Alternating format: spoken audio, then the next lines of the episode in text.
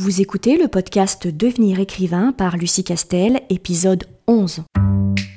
Bienvenue sur Devenir écrivain, le podcast pour démarrer et réussir votre carrière d'écrivain. Et maintenant, retrouvez votre animatrice Lucie Castel, autrice publiée à l'international, formatrice et conférencière.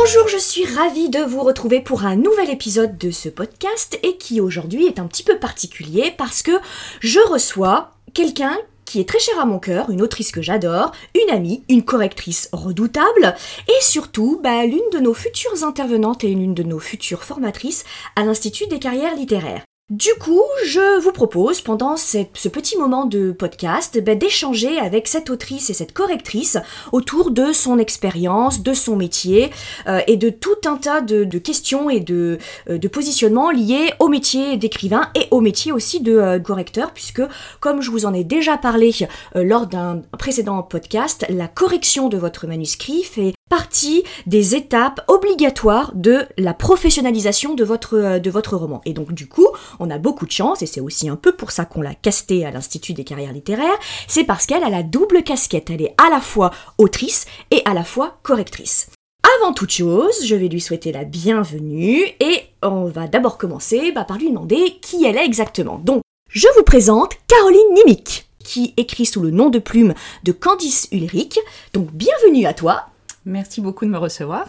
Et donc, on va commencer par euh, la question euh, euh, obligatoire qui est bah, parle-nous un petit peu de, toi, qui, tu es, dans, dans, quel genre tu, tu écris, puis surtout depuis quand tu écris en fait? Alors comme tu l'as dit tout à l'heure, en effet, j'ai plusieurs casquettes, on va dire plusieurs cordes à mon arc. Initialement, je suis traductrice-interprète et petit à petit, par le biais donc de ce métier, je suis rentrée par la petite porte dans le monde de l'édition. Je suis devenue lectrice, puis relectrice et correctrice et enfin, je me suis lancée en tant qu'autrice. Alors, ça fait très très très très longtemps que j'écris, mais vraiment très longtemps. Pour ne pas dévoiler mon âge, cela fait plus de dix ans largement. Je sais, je te, je te, je te lis depuis un moment.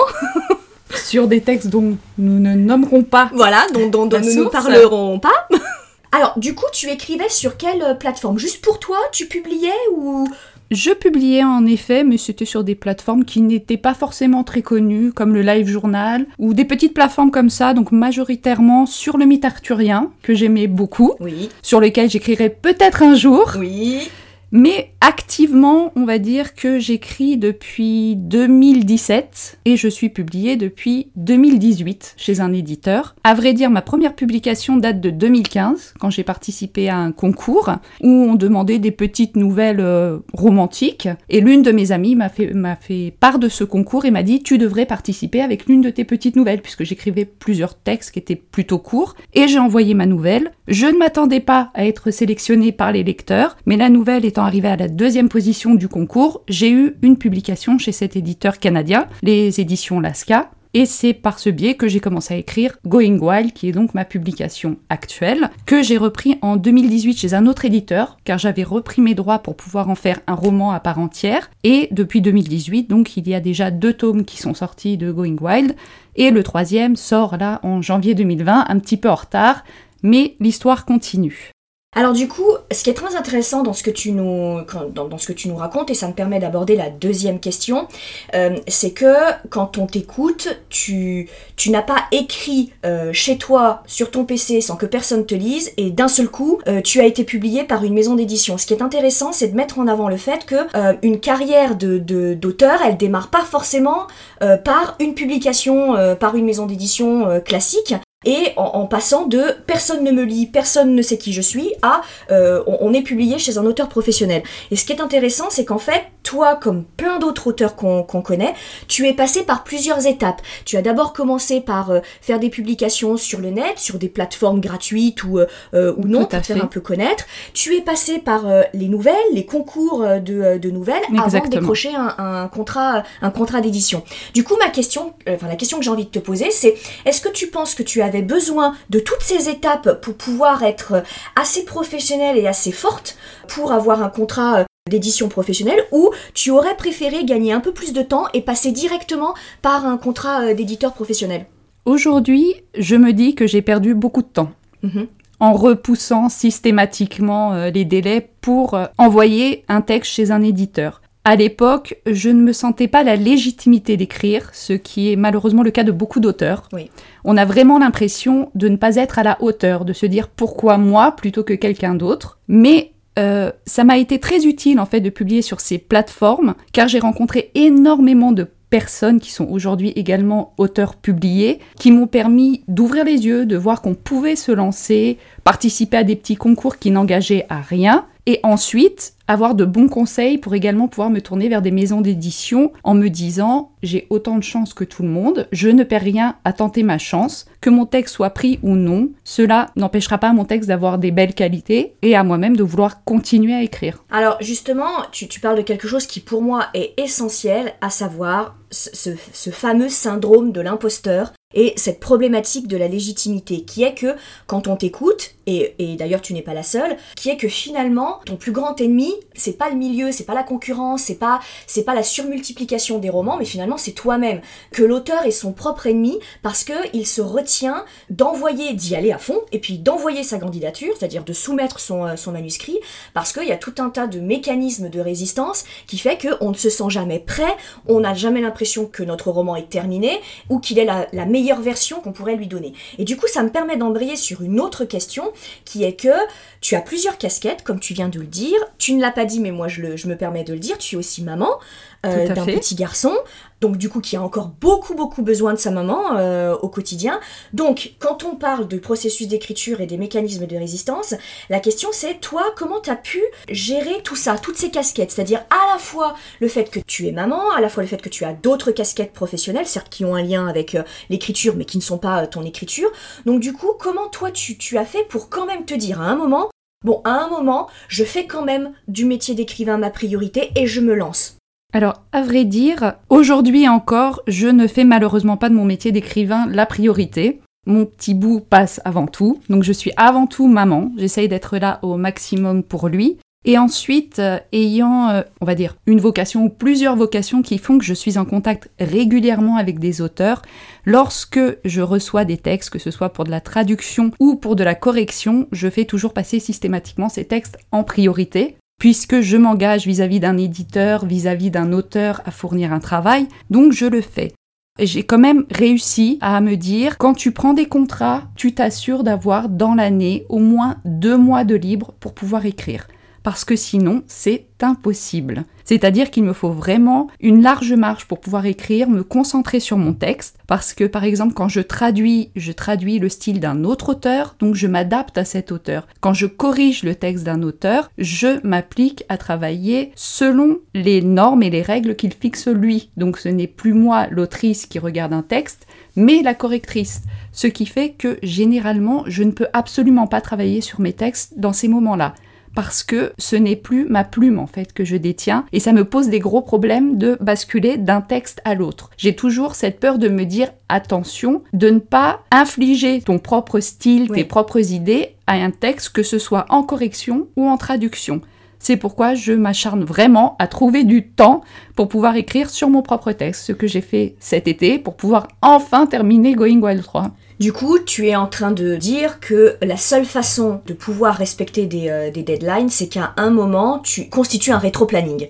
Et que vraiment, tu inclus, tu mets à plat toutes tes tâches, y, Tout compris, même si bien sûr euh, la tâche est la plus belle, mais y compris celle de t'occuper de ta famille et, euh, et, et de ton enfant, de l'intégrer dans, un, dans une vision plus globale de l'année et de tes mois, et du coup de faire ce rétro-planning et de dire, quoi qu'il arrive à un moment, que ce soit deux mois ou que ce soit trois ou que ce soit un, mais ce- celui-là, ce sera la priorité. À ce moment-là, ce sera la priorité d'écrire. Tout à fait. Hmm, hmm. Et je m'y tiens, parce que sinon, ce n'est pas possible.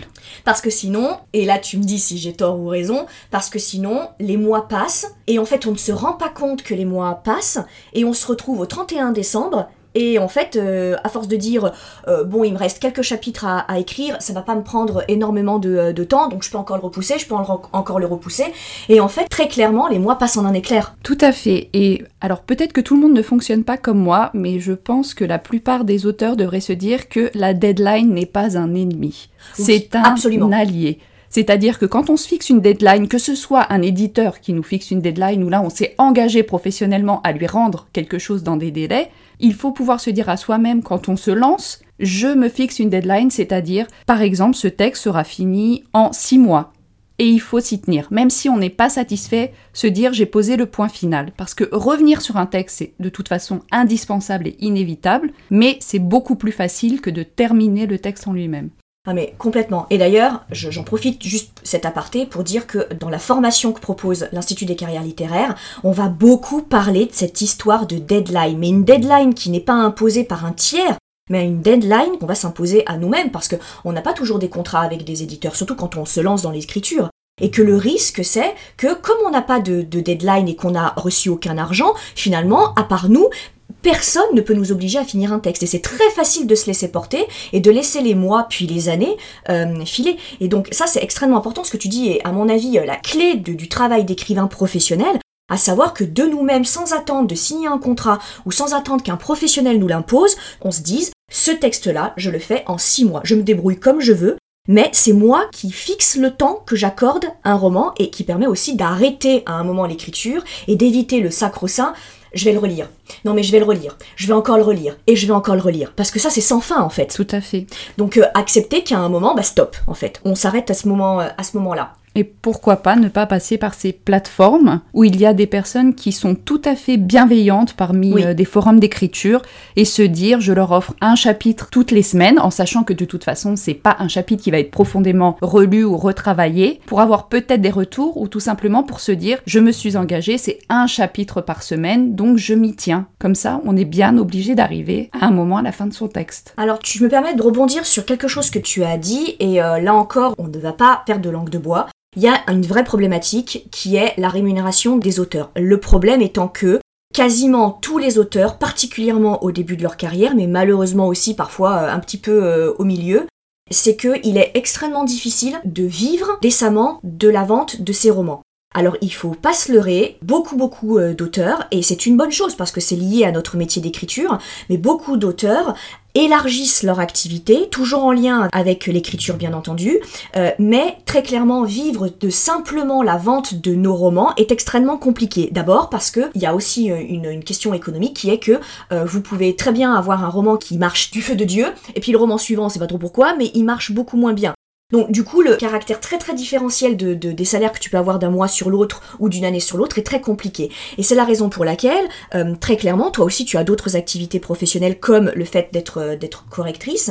Et il y a aussi d'autres auteurs qui ont des métiers qui parfois n'ont carrément rien à voir avec euh, le métier d'auteur. Et donc ça, c'est une vraie difficulté supplémentaire qui est que on se retrouve avec une tâche qui nous demande beaucoup de temps, qui est peu rémunérée au moins au début, et avec laquelle on doit composer et avec laquelle on doit rajouter bah, d'autres d'autres Ça, c'est une vraie problématique. Tout à fait. Et je pense que justement, toute personne qui se lance en tant qu'auteur, s'il n'a pas d'autres revenus divers et variés, sans parler de profession, est obligé d'avoir une profession autre qui lui permettra d'être tout simplement son gagne-pain, on va dire.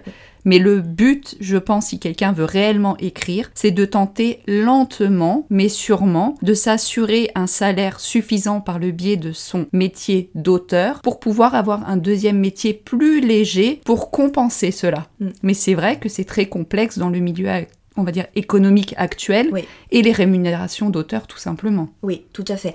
Et alors du coup, ça me permet de rebondir sur euh, la, question suivante, parce que les, auditeurs, euh, là, sont a priori euh, des personnes qui envisagent de faire du métier d'écrivain bah, leur, leur profession principale, bien entendu. Beaucoup de personnes sont évidemment ont un peu conscience que c'est compliqué de vivre de, sa plume et, que quand on parle d'un métier, on entend que ce métier implique une rémunération qui te permet de vivre. C'est une des conditions de définition d'un métier en fait. Et la, problématique de l'écriture, c'est que c'est un métier avec une technicité, avec un savoir-faire, avec des contrats avec des obligations professionnelles, mais il est fait de telle manière que c'est très difficile d'en vivre. Et donc du coup, la question que j'ai envie de poser, parce que les auditeurs sont peut-être confrontés à ça, c'est comment a réagi ton entourage lorsqu'il a bien compris que même si tu avais d'autres activités professionnelles en tête, comment ton entourage a réagi quand tu leur as expliqué que c'était quand même quelque chose que tu envisageais très sérieusement, tout au moins aussi sérieusement que n'importe lequel de tes autres métiers? Est-ce que spontanément, ils ont trouvé l'idée très bonne et ils l'ont cru tout de suite, ils l'ont ont donné de la légitimité tout de suite ou est-ce que tu as eu des, réflexions un peu plus sur la réserve de mais c'est pas un vrai métier euh, l'écriture, est-ce que tu es sûr que c'est pas dangereux pour toi parce que tu vas y dépenser beaucoup d'énergie pour un résultat, voilà, c'est quand même des métiers d'art. Alors les métiers d'art, c'est pas vraiment des métiers. Alors, je me rappellerai toujours le commentaire de ma maman avec, avec laquelle je suis les mamans. très très proche. quand je lui ai dit que mon premier roman allait être publié. C'était textuellement tu es en train de me dire que des gens vont payer pour lire ce que tu as écrit. Vous sentez le côté profondément dubitatif du commentaire. Oui. Et en fait, euh, parmi les personnes qui m'entourent, même si elles sont bienveillantes et qu'elles m'aiment, tout à fait, quasiment toutes n'y croient absolument pas. Aujourd'hui encore, c'est plutôt une impression de Très bien, tu as quelques romans qui sont sortis, oh, tu, as peut-être gagné, euh, on va dire, quelques petits sous grâce à ça, mais ce n'est pas un métier, tu n'en vivras pas, tu ne peux pas perdre ton temps à ça. Oui, c'est un hobby. Voilà, tout à fait. Et encore, c'est un hobby quand tu es maman, on te le fait souvent remarquer, sur lequel tu ne devrais pas perdre de temps. Tout à fait.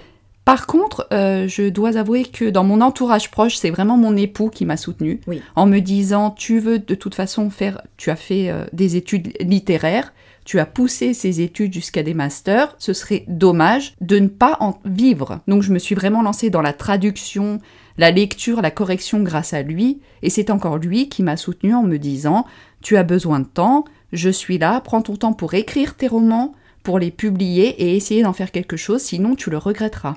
Et c'est ce que j'ai fait.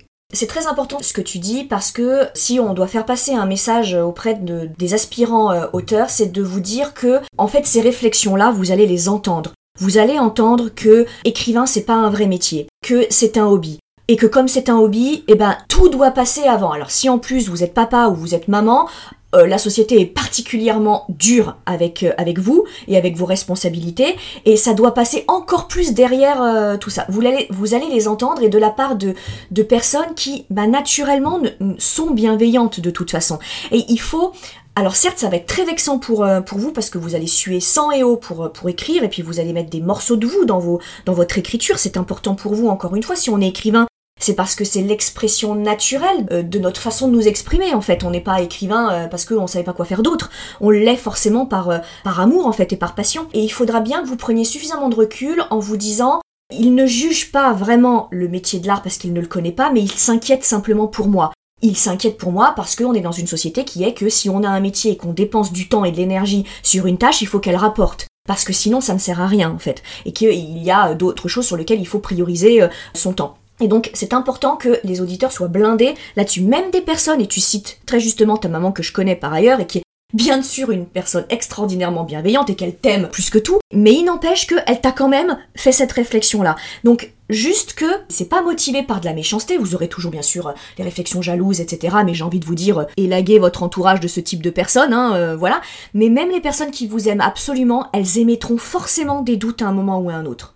Et il ne faut pas oublier, je pense que pour certains auteurs également, leur entourage n'est peut-être pas euh, très enclin à la lecture oui. ou à la littérature en général. Oui. Par exemple, ma maman déteste le fantastique. Oui. Et j'écris beaucoup de fantastique. Voilà. pour elle, c'est absolument incompréhensible. Oui, elle se dit que si elle n'est pas bon public pour ce type de texte, je ne trouverai pas de public pour ce texte. Ouais, tout à fait, c'est exactement ça. Et donc là, il faudra que vous fassiez preuve d'une part de, patience et euh, aussi beaucoup de pédagogie en fait, pour travailler sur le fait d'expliquer que c'est un métier, il y a un contrat, il y a des cachets et il y a des obligations, euh, euh, des obligations professionnelles. Alors, la question suivante que je veux aborder, que tu as déjà un peu abordée, mais c'est plus particulièrement sur ta fonction de correctrice, parce que quand on commence à se professionnaliser, que ce soit dans le cercle de l'auto-édition ou que ce soit dans l'édition traditionnelle, la correction du texte est une étape fondamentale et surtout nécessaire. Et là encore, j'insiste, quand vous avez des éditeurs qui vous proposent des contrats sans travail éditorial et sans correction, ce, n'est pas un contrat à compte d'éditeur parce qu'il n'édite pas. Donc du coup, vous n'avez pas à être payé que 10 ou 15% euh, sur le, livre, mais vous deviez être payé beaucoup plus que, euh, que ça. Donc, est-ce que tu peux m'expliquer en quelques mots à quoi correspond ce métier de correcteur? Alors, la correction, je pense, est un métier qui est assez méconnu en fait du grand public, puisque pour certains éditeurs, on n'en parle pas vraiment au moment de la publication, puisque ce correcteur n'est pas nommé de toute façon. D'autres éditeurs précisent bien la correction éditoriale, et je pense que c'est un terme qui fait peur à tous les auteurs. C'est-à-dire que le correcteur est un petit peu le grand méchant loup euh, du milieu éditorial, parce que concrètement, on lui confie quelque chose qui nous est très cher, sur lequel on a sué sang et eau, et ce texte, s'il il a terminé entre les mains d'un éditeur d'un correcteur par le biais d'un éditeur, c'est qu'il a déjà été accepté. Sinon, il ne serait pas corrigé. Donc c'est vrai que l'auteur, à ce moment-là, a des a priori, je pense, parce qu'il se dit, voilà, mon texte est terminé, ouf, il reste plus que la correction.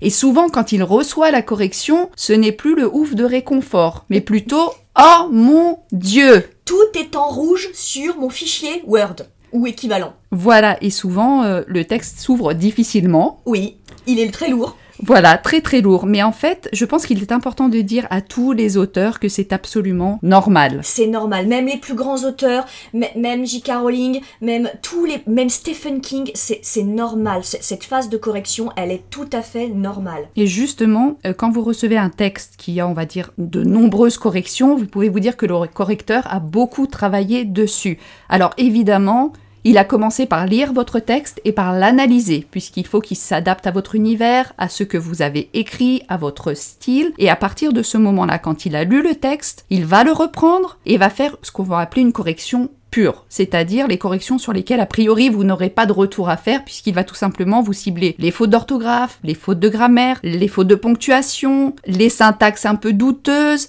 et les petites coquilles qui se sont faufilées dans le texte. Alors là, vous avez soit chez certains éditeurs, on vous dit clairement le correcteur va corriger, donc de toute façon, vous n'aurez jamais connaissance de ces corrections. Et vous avez d'autres maisons d'édition où vous passez peut-être directement, euh, comme chez l'un de mes éditeurs où je travaille en tant que correctrice éditoriale, donc ces cas-là, vous avez un contact direct avec moi, ce que je trouve est indispensable, mais que ne font pas tous les éditeurs.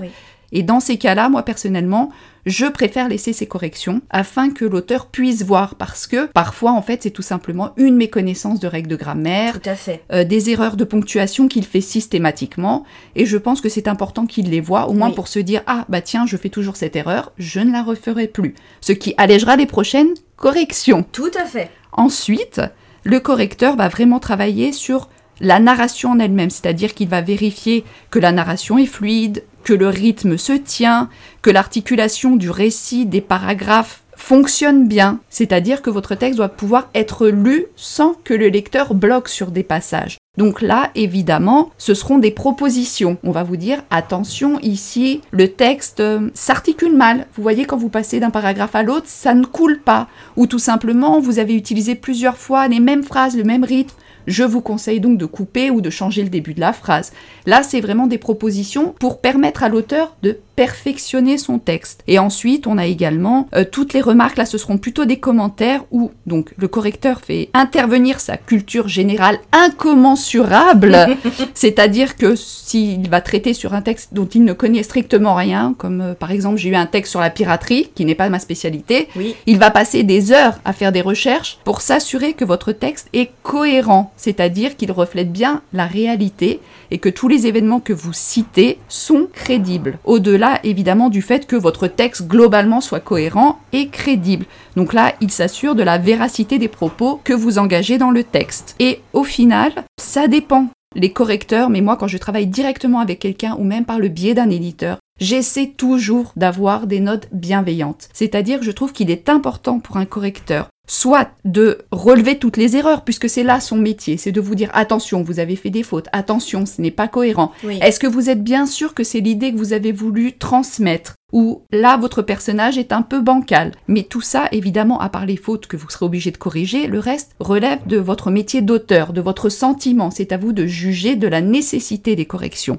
Par contre, les éléments positifs sont pour moi tout autant indispensables parce que déjà d'une l'auteur, ça lui fait un petit peu de bien, ça lui permet de penser ces petites plaies qu'il a eues avec toutes les corrections et de se dire voilà, ça ce sont des éléments positifs, mettez-les en avant, n'hésitez pas, vous avez ces qualités, votre texte a ses richesses, ne les négligez pas. Alors il y a quelque chose qui est très important sur ce que tu viens de décrire de ton métier, et moi c'est le message que je veux absolument faire passer, et c'est le message que tu feras passer dans la formation de l'Institut des carrières littéraires, c'est que le correcteur, il est du côté de l'auteur, en fait. fait. C'est un allié très précieux et j'insiste vraiment dessus parce que moi j'ai eu cette expérience du premier livre que j'ai édité, euh, un roman de science-fiction Le Roi Sombre, où euh, effectivement comme tu as dit j'ai dû mettre 10 minutes à ouvrir le fichier euh, et quand je l'ai ouvert je, pense qu'il n'y avait pas un mot qui, n'était pas en rouge avec les corrections, euh, avec des commentaires, donc ça a été un choc, euh, voilà, et j'ai très vite compris qu'en fait l'éditeur n'était pas là pour me faire rentrer dans un moule, pour me changer ma plume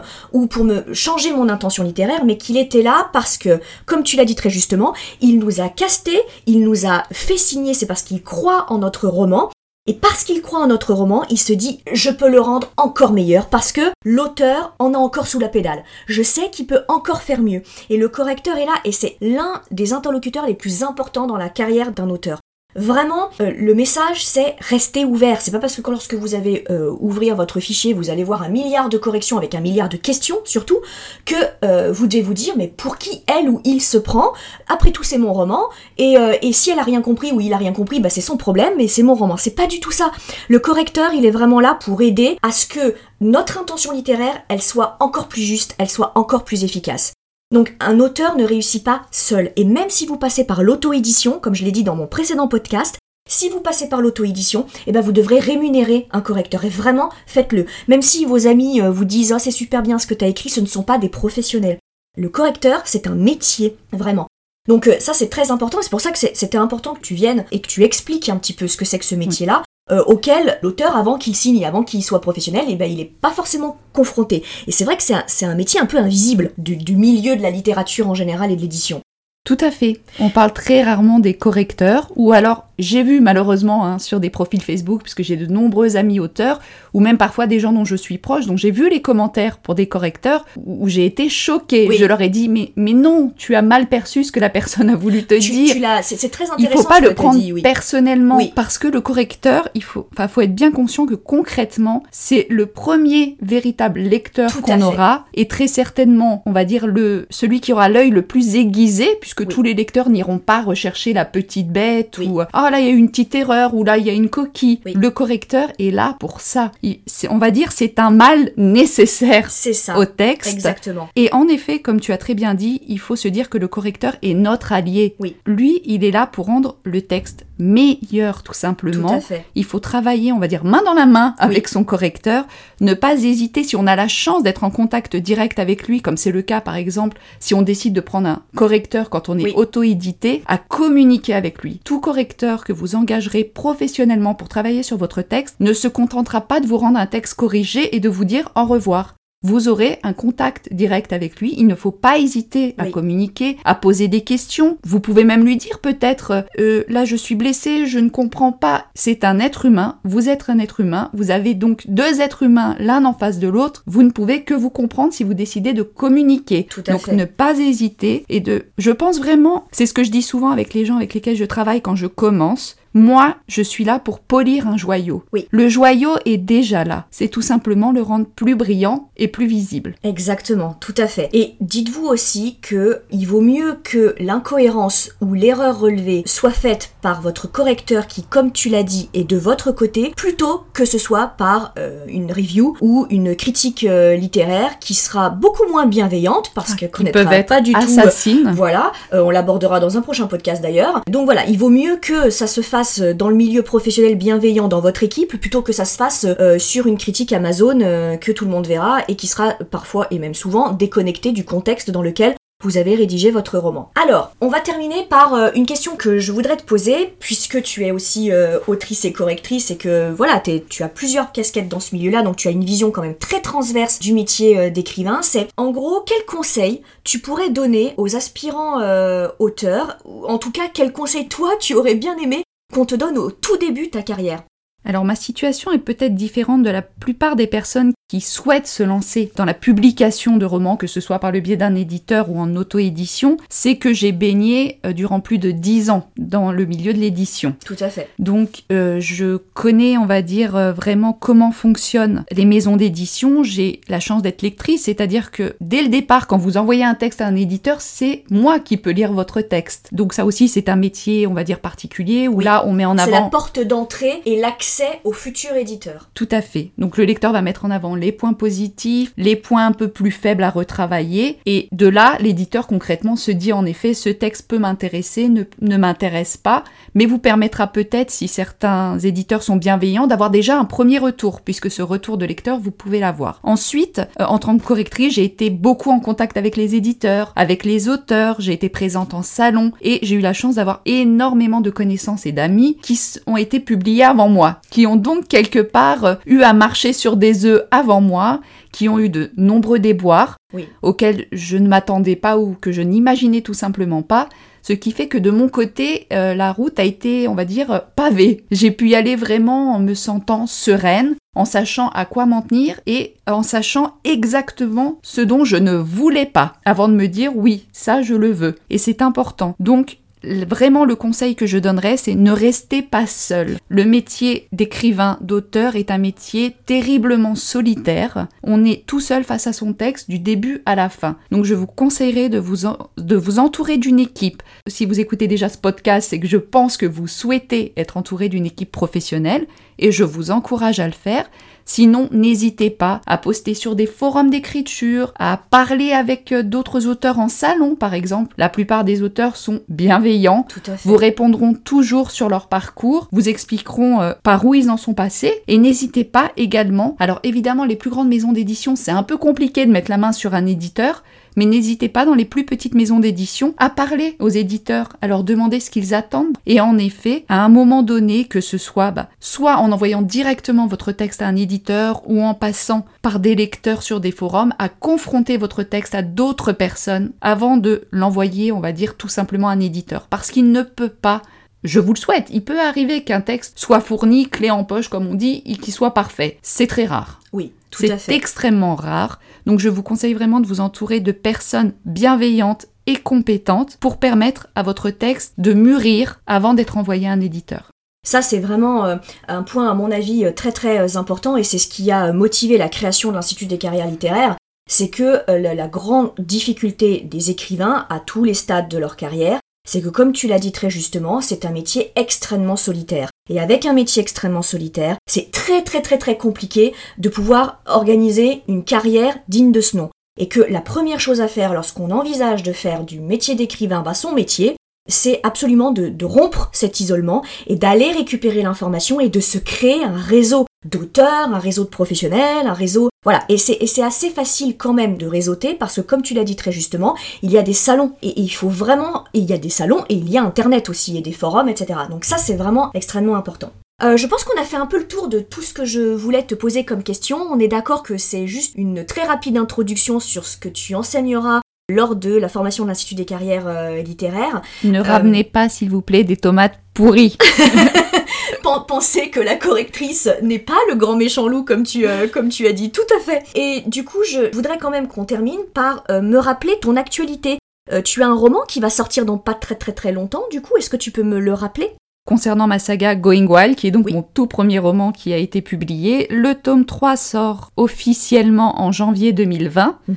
Il sera toutefois disponible au Salon de Dunkerque où il y aura d'autres auteurs euh, qui participent également euh, à ce podcast. Et euh, j'aurai une novella sur Cerbère, donc la mythologie grecque, qui sortira également à cette date-là.